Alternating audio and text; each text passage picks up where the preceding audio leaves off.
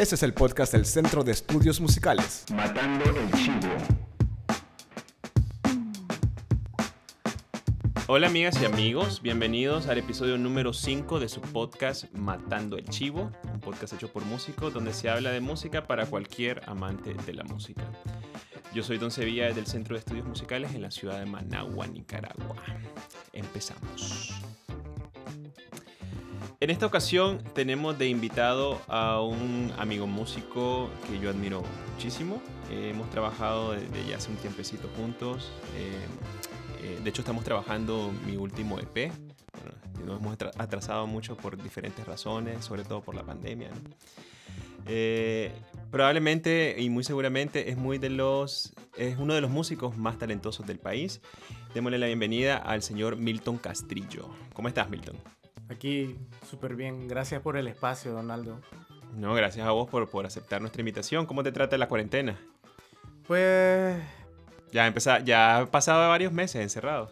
Sí, bastante. Tiempo para reflexionar y un montón de cosas. Pues es, es, un tanto estresante de vez en cuando, pero, pero hay que hacerlo para guardar la seguridad de la familia, o sea. Sí, claro, claro, es importante. Sobre todo ahorita, ¿no? En este mes de junio 2020 eh, nosotros ahorita en Nicaragua estamos viviendo el pico de la epidemia, entonces ahorita hay que cuidarse más que nunca. Yo te conocí, Milton, por un video que publicaste hace años en YouTube, donde estaba dando tips sobre cómo trabajar escalas pentatónicas en la guitarra. ¿Vos te acuerdas de ese video que hiciste? Sí, hace ya, ya un par de años fue eso, sí. Exacto. Eh, eh, ¿qué, ¿qué, tal te fue con esos videos? ¿No, no seguiste tu canal? Sí, o sí, por... sí. Bueno, algunas cosas, ¿no? No, sí, algunas cosas. Lo que pasa es que es por razones diversas. No pude, no pude seguir por cuestiones de trabajo, por, por falta de tiempo. En ese entonces la, la computadora que tenía murió, entonces... Ya. También te vi en varios toques con Garcín. Vos estuviste en Garcín, ¿no? Sí, desde... ¿Cuánto tiempo estuviste? Eh, desde que... Desde el inicio del grupo, de hecho. Ya. ¿Y cómo se formó ese grupo? Contanos un poquito. Pues lo que sucedió en ese entonces es de que eh, la banda que era Garcín, de, en ese entonces no se llamaba Garcín, se llamaba Tapayasme realmente por los... Por Tapayasme. Sí, por los integrantes. Y era la banda que acompañaba a esta cantautora Gaby Vaca. Y estábamos haciendo una gira que se llamaba Todas Juntas, Todas Libres, con la Elsa Basil, con la Clara Grum y con la Gaby.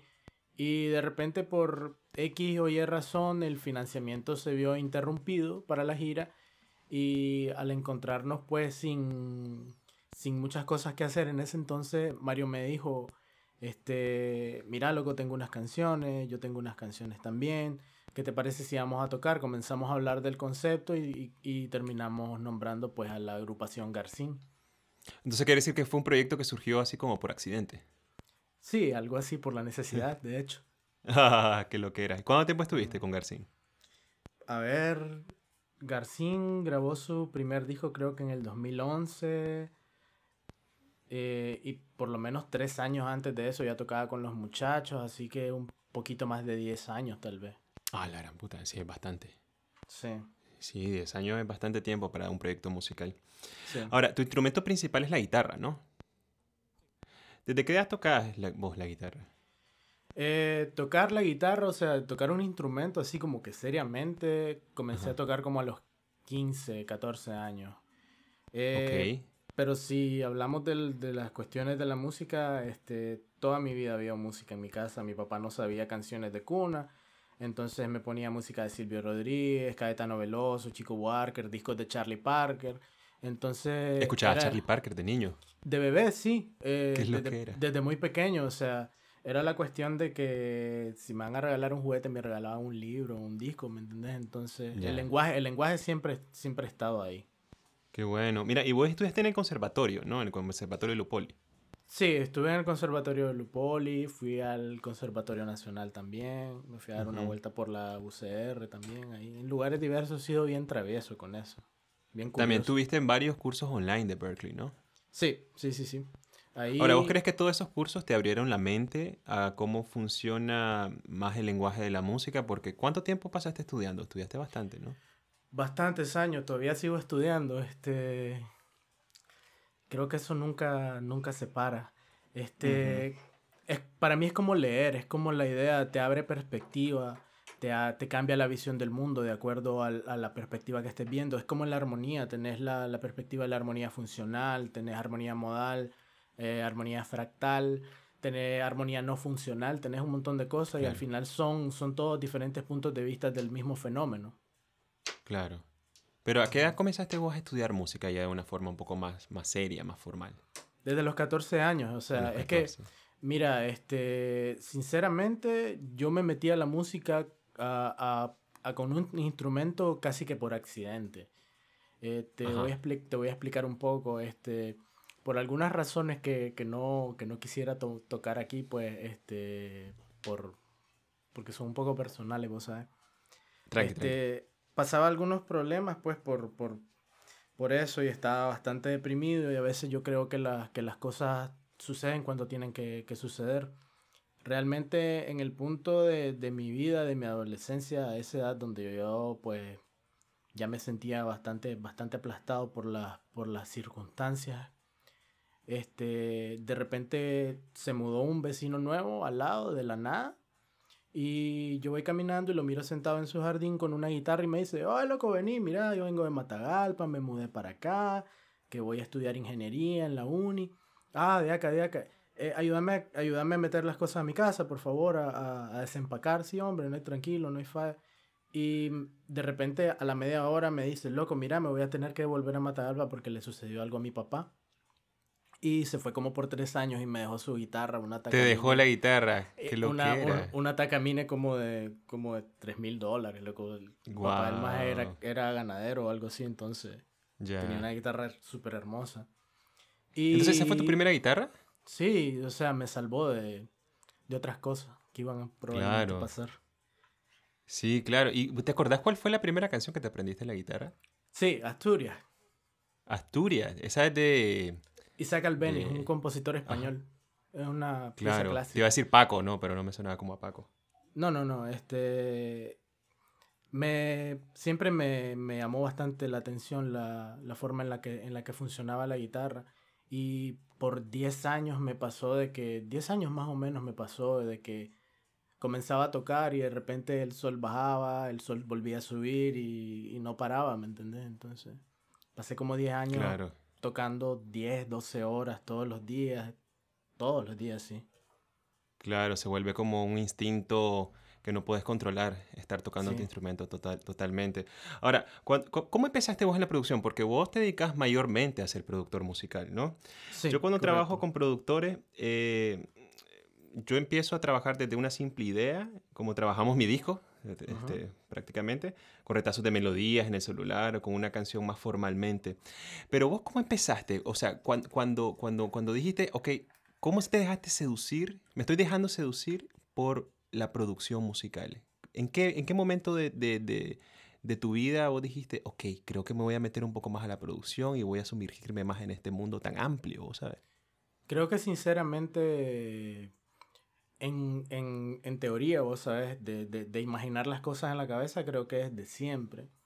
Porque, porque en la casa siempre había música diversa, como te digo, podías escuchar Charlie Parker, toda esa onda, pero al mismo tiempo tenía Stevie Wonder, otro montón de cosas de parte de los gustos musicales de mi mamá, que eran un poquito más ochenteros, los sintes y toda esa onda.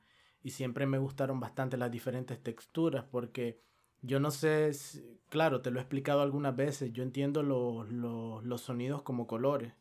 Ajá. Y, y, siempre me ha seducido un tanto la parte de, de las artes plásticas, entonces la idea de, de componer una obra para mí me resultaba como que con colores violáceos, verdes, azules, ese tipo de cosas, ¿me entendés? Entonces... Pero bueno, son la clase de músico que, que, ve los, que ve los colores, perdón, que ve los sonidos como sinestésico. O sea, yo, yo, he tenido, yo he tenido de referencia, he conocido gente de que son sinestésicos, vos sabes, que de pronto ven un acorde menor rojo y de pronto ven un acorde mayor violeta, ¿me entendés? Es lo que era, es una loquera que se me ha hecho mm, extremadamente interesante de muchas personas. Eh, vos más o menos concebís la música desde esa perspectiva, ¿no? Sí, de hecho, para mí es como pintar. Me sucedía bastante, por ejemplo, en los toques con, la, con las bandas con las que he tocado, de que los momentos, vos sabes, en los que estás en tu zona, en los que te sentís más libre y todo eso, son los momentos en los que yo tenía mis, mis, mis cuadros de, de, estar viendo colores o sentir técnicamente ese tipo de, texturas y esas cosas. Claro, pero ¿en qué momento, en qué momento vos decís, ok, me voy a meter, me voy a sentar en una compu, me voy a hacer de equipo, me voy a comprar una bocina, me voy a meter en este mundo? ¿Cómo te dejaste eh, influenciar por toda esa, esa corriente de producción? Sinceramente, eh, de estar trabajando como productor, tengo como, Ajá, ajá. así formalmente, tengo como 5 o 4 años, pero Ah, pues no es mucho entonces. involu- involucrado en el, en el proceso de, de- de cómo se hace, de, de- o sea, de hacerlo como un estudio para mí mismo, es que siempre he tratado de mantener la práctica de estudiar lo suficiente antes de aplicarlo, ¿me lo entendés? No puedo ir de descarado sin con las cosas a medio saber a, a querer producir a alguien, ¿me entendés? Claro, claro. Este, pero desde el 2011, desde que comenzamos a grabar con Garcín, me metí bastante de cabeza con la mecánica de cómo funcionan los estudios de grabación. Claro, entiendo. O sea, mientras grabábamos, por ejemplo, en ProMúsica, en el estudio de, de don Javier Ramírez, sí, este, del hippie. sí, nosotros grabábamos con él, terminábamos nuestras sesiones, pero nos regresábamos a la casa, tal vez a los días siguientes no teníamos sesiones de grabación, pero yo siempre regresaba al estudio porque en ese entonces le había pedido práctica a don Javier, "Oye, déjeme aprender cómo es el oficio, ¿me entendés? Entonces, Entonces vos que- empezaste ahí en el estudio de- del hippie. Sí, ahí comencé a aprender, sinceramente. Mi, mi, mi, mi- técnicamente mis tutores en ese entonces fueron don Javier y, y Jorge Manzanares, el, el ingeniero que él tiene ahí, que es muy bueno. Claro, sí, sí, sí lo conozco. Muy buena onda, de hecho. Sí. Ahora, vos sos productor. ¿Vos, vos dirías que vos te definirías a vos como productor musical? Mm, es una buena pregunta esa. Es una buena pregunta porque hay, hay músicos que se dicen, bueno, yo soy compositor, yo soy guitarrista, yo soy cantante, yo soy eh, pianista, etcétera, ¿no? Y hay productores, al menos con los que yo he trabajado, que se asumen ellos como productores musicales. Yo no sabría porque jamás me ha gustado encasillarme en, en- en ningún tipo de término, la verdad. Todos somos músicos porque estamos en el ambiente de la música y hay diferentes vertientes, eso es todo. O sea, yo agarro un poco de aquí y de allá, pero mi, mi, mi playground, mi, mi campo de juego es, el, es precisamente el que, el que coincide con el concepto de productor. Claro, pero dirías que es la parte de la música que más te apasiona. Sí, Porque vos sí, sos sí, guitarrista, ¿no? Vos tocas piano, vos cantás también, cantás bien bonito, componés. Eh, pero al menos en lo que yo he visto, es, la, eh, es donde invertís la mayor parte de tu tiempo, ¿no? En la producción. Sí, me gusta muchísimo. Es que es como te digo, es el concepto de, de pintar.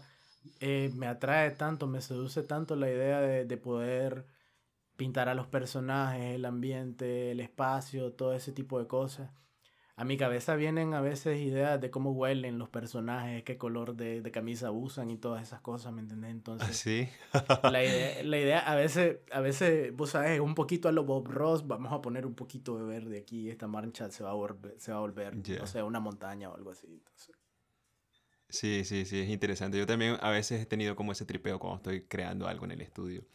Ahora, la mayoría de personas eh, piensa que necesitas invertir, qué sé yo, no sé, un par de decenas de miles de dólares para montar tu estudio de grabación, ¿no? Porque se quedaron con la idea de que grabar un, un disco o grabar en general o tener un, estudio es carísimo, ¿no? Porque realmente era carísimo en los 70, en los 80. Eh, acá incluso cuando yo apenas me asomaba en el medio musical veía estudios gigantes por todos lados que eh, al, al parecer costaban como millones, ¿no? Sí. Eh, ¿Vos te acordás del estudio que tenía don Javier Ramírez en Carretera Masaya, que donde quedaba creo que Futura, creo que se llama una radio, que era un estudio bastante grande, eh, que después se lo llevó a su casa? sí. Vos sí, sí, llegaste a ir a ese estudio de grabación, ese estudio de grabación creo que costó un montón de plata. Sí, un par de veces, un par de veces fui, este, bastante equipo caro.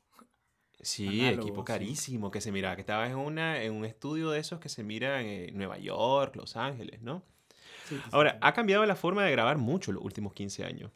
Eh, ¿Cómo te has adaptado vos a estas nuevas formas de tecnología? O sea, ¿tenías más equipo antes? ¿Ahora tenés más plugins ahora? ¿O tenés más recursos virtuales ahora? Contanos un Eso- poquito. Eso es bastante interesante. Fíjate que cuando, que cuando ya me, me sedujo bastante la idea de comenzar a grabar mis propias cosas, lo que compré fue una interfaz pequeña, algunos micrófonos, este, la mayor parte en la que hay que invertir es en la computadora, sinceramente, que va a ser el cerebro de toda la operación, que va Sí, a estar claro. manejando todo. Eh, después de eso comencé a comprar algo de, algo de hardware, un par de compresores, press, este, cuestiones en serie 500, que son, serie 500 es nada más las eh, adaptaciones de hardware que es más grande a, a una serie que, que, puedes tener pues como en una loncherita, ¿me entiendes? Cosas así. Este, porque me gusta lo, lo, lo, compacto de ese estilo. Pero poco a poco me fui dando cuenta, fui vendiendo todo ese hardware porque realmente no lo estaba usando, estaba utilizando mucho más los plugins que, que, que lo que utilizaba, por ejemplo, para grabar algunos pre o los compresores físicos que tenía en ese entonces. Claro, todo ese equipo, yo he visto eh, muchos amigos productores que tienen un montón de equipos que realmente casi ni usan.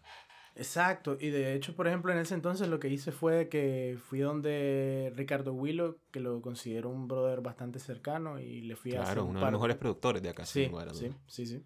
Le fui a hacer un par de preguntas ahí y él me dijo, eh, como dice él, mira, Pipito, me dice el man. Este, yo sinceramente, si la tecnología hubiese estado como está ahora, hace 10 años no hubiera gastado en tantas chunches. sí, porque él empezó como en la primera parte de los 2000. Yo recuerdo, por ejemplo, eh, eh, cuando yo grabé mi primer, mi primer EP, en el 2003, yo tenía 17 años en ese entonces. Yo recuerdo haber entrado a un estudio de grabación gigantesco donde todavía tenían eh, ese equipo para grabar en cinta, ¿vos sabes? Genial. En ese estudio había grabado Camilo Sesto, Ricky Martin, Menudo, un montón de gente de los 80, ¿vos sabes? Y era un estudio que ya estaba como cayéndose pero lo habíamos conseguido por contacto del baterista que no sé quién había conocido y no sé cuánto, ¿no? Los clásicos conectes de la música. Sí.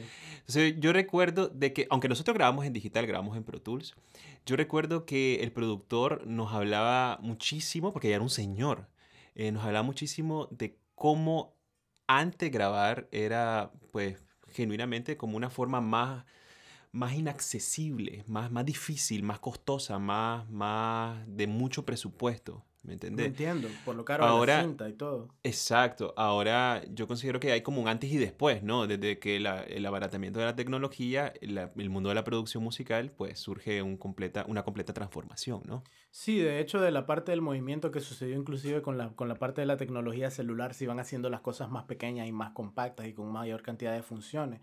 Comenzó a pasar eso con interfaces. Eh, la mayor parte de compañías que eran desarrolladoras de equipo para grabar, de press y todas esas cosas comenzaron a pensar en el consumidor que tiene que puede hacer estudios pequeños en sus casas. Claro, y comenzaron a sacar series como por ejemplo Apogee, como la de Focusrite, como este M Audio en ese entonces. Y, y, se volvieron muy accesibles. Ahora te puedes comprar un setup eh, decente para grabar como por 400 dólares, 300 dólares inclusive. O, sea, o sea, y estoy pensando en unos buenos audífonos, por lo menos, algo que te, que, que te haga una buena referencia. Sí, sí, sí. Este, pero... Porque ahora todo es diferente, ahora, ahora es completamente, ahora es muy común que disco completo lo grabes en tu casa, ¿no? Por ejemplo, el último disco de Billie Eilish, el que ganó no sé cuántos Grammys y fue grabado en la casa de su hermano, que también es productor. Sí, Exacto, exacto, él que es un disco bastante interesante en forma de producción, pero lo grabaron en la casa. Eso era, hubiera sido imposible pensarlo en, en, el 84.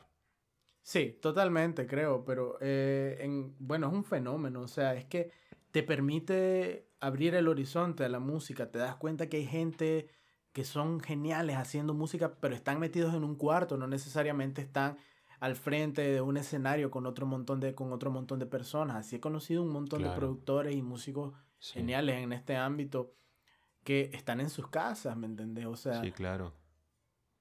Exactamente. Sí, bien interesante eso. Fíjate que yo, yo, yo, yo trabajé cuatro años en un estudio grabando pistas para karaoke. Era muy buena chamba, pues suena como feo ahorita, pero era muy buen, muy buen, muy buen chivo.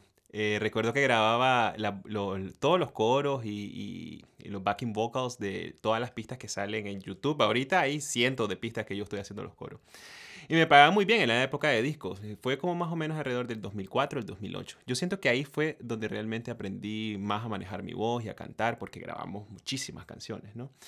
Entonces, el productor se, se llamaba, bueno, se llama Gabriel Perales.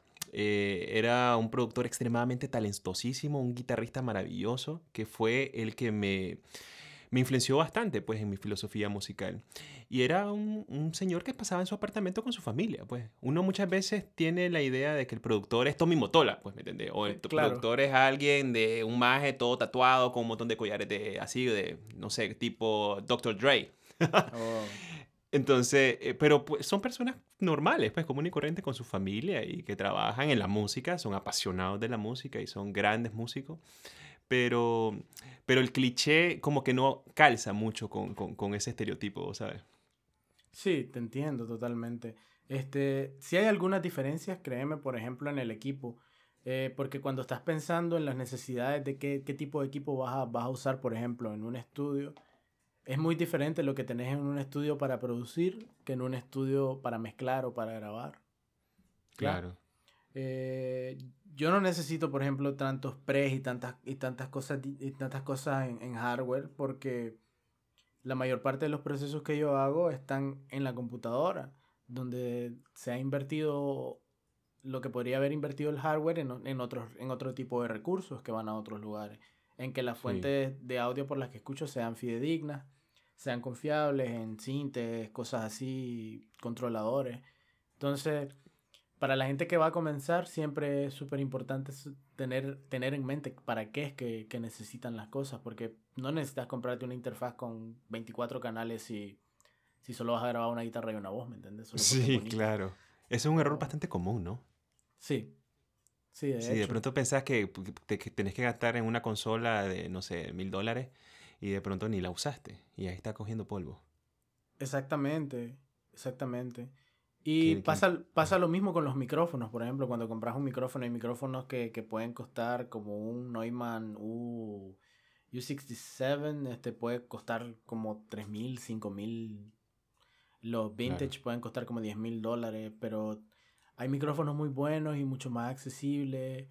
El Blue es excelente micrófono, este, los Audio Técnicas son más accesibles y son súper buenos también. Pues, sí, sí.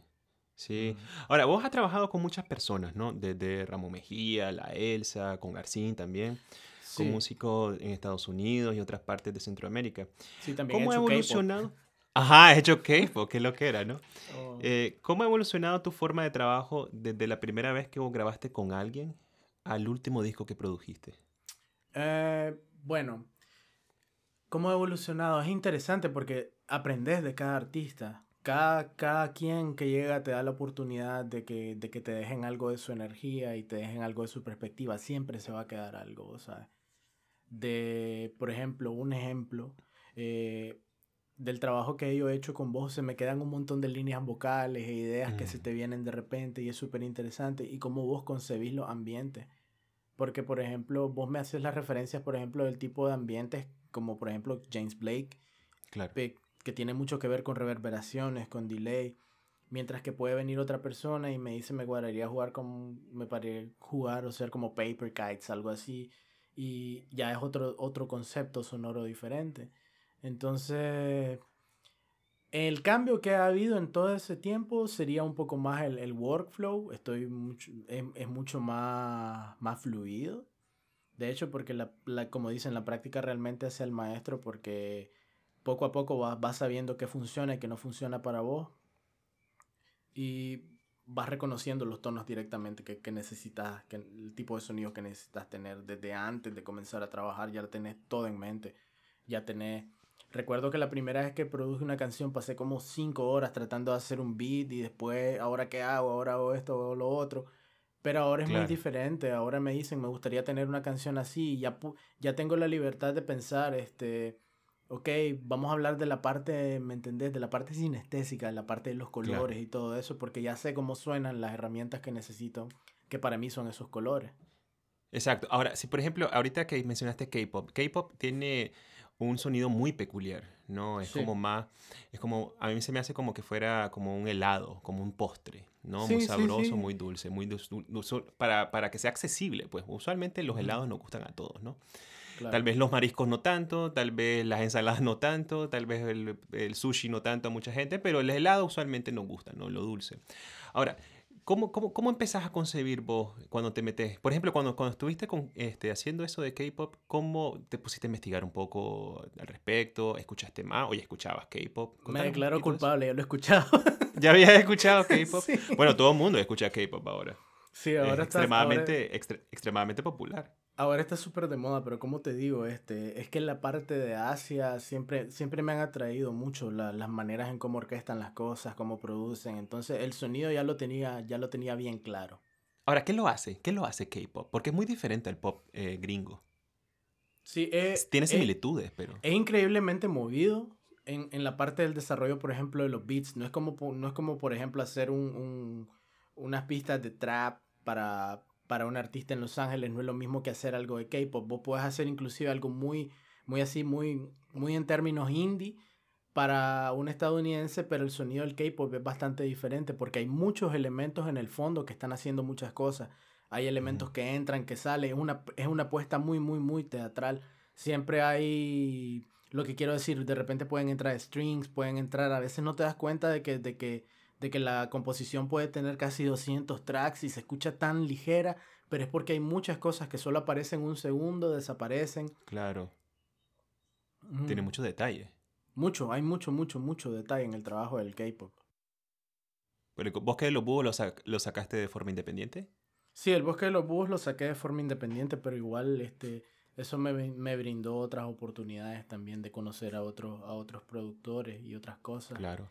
Sí, el, bosque claro. de los, el, el Bosque de los Búhos es un proyecto que siempre había querido realizar, pero no había encontrado el momento. Este, había pasado tantos años tocando con bandas y toda onda que jamás había tenido como que mucho tiempo para hacer mi propia, mi propia música. Creo que vos me entendés en eso. Claro, claro, claro. Este, sí, yo también y- pasé muchos años trabajando con bandas. Y entonces lo que sucedió fue de que comencé y ok, era un poco intimidante la cuestión porque estás Sí. solo, estás por tu cuenta. Sí, Y- sí, es, es- es aterrador al principio Sí. cuando te pones ahí, no sabes si va a funcionar porque estás acostumbrado a otra dinámica. es abrumador. Entonces yo mismo mezclé todo, grabé todo, hice toda mi producción. Eh, trabajé obviamente con, con mi hermano Marjan Cueva. eh, Claro, quien- pianista. Sí, y, y lo que pasó fue de que al, al mes de haberlo sacado, este, me escribió un productor que yo admiro muchísimo, que se llama Fab Dupont. Es un productor francés que ha trabajado con un montón de cosas, con Messier Perinet, con Paul McCartney, eh, un montón de gente, un montón, montón de nombres, con varios Grammys y toda esa onda. Y me dijo de que él quería hacer un artículo acerca de, del disco del, del Bosque de los Búhos en, en, en la revista que ellos tienen de Pure Mix. Entonces Ya. sacaron un artículo que se llamaba It's About the Music, Not the Gear, porque lo hice con muy pocas cosas en ese entonces.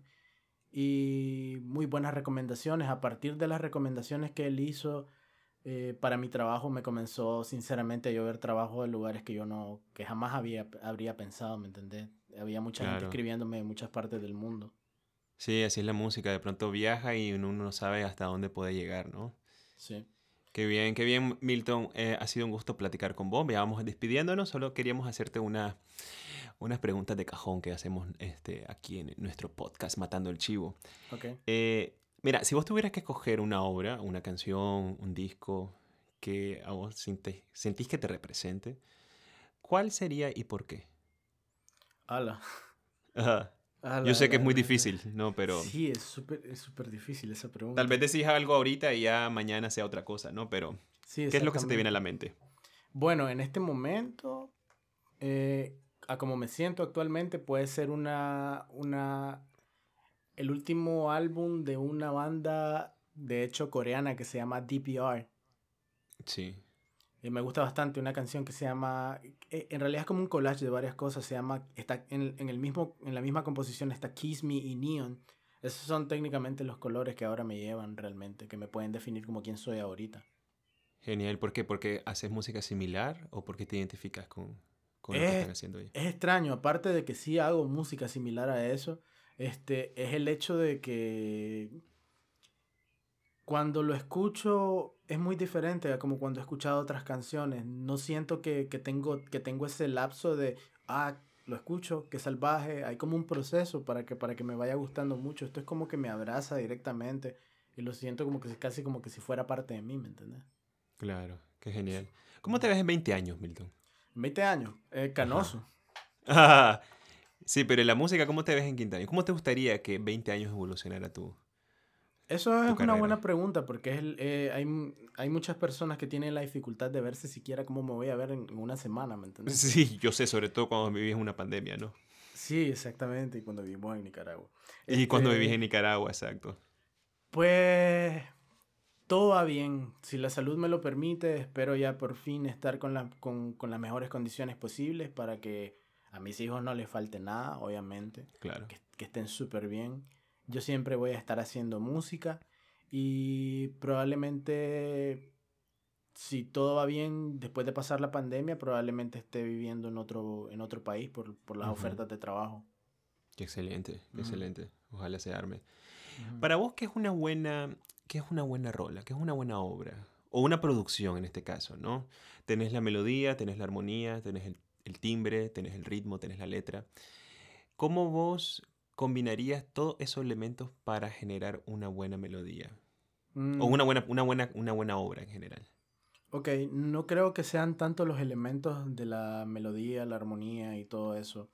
O sea, si, si, hablas de cuestiones que sean catchy, obviamente sí tienen que ser cosas medio upbeat, que, que, tengan alguna melodía pegajosa, lo que le llaman el hook, un gancho, vos sabes, y todo eso.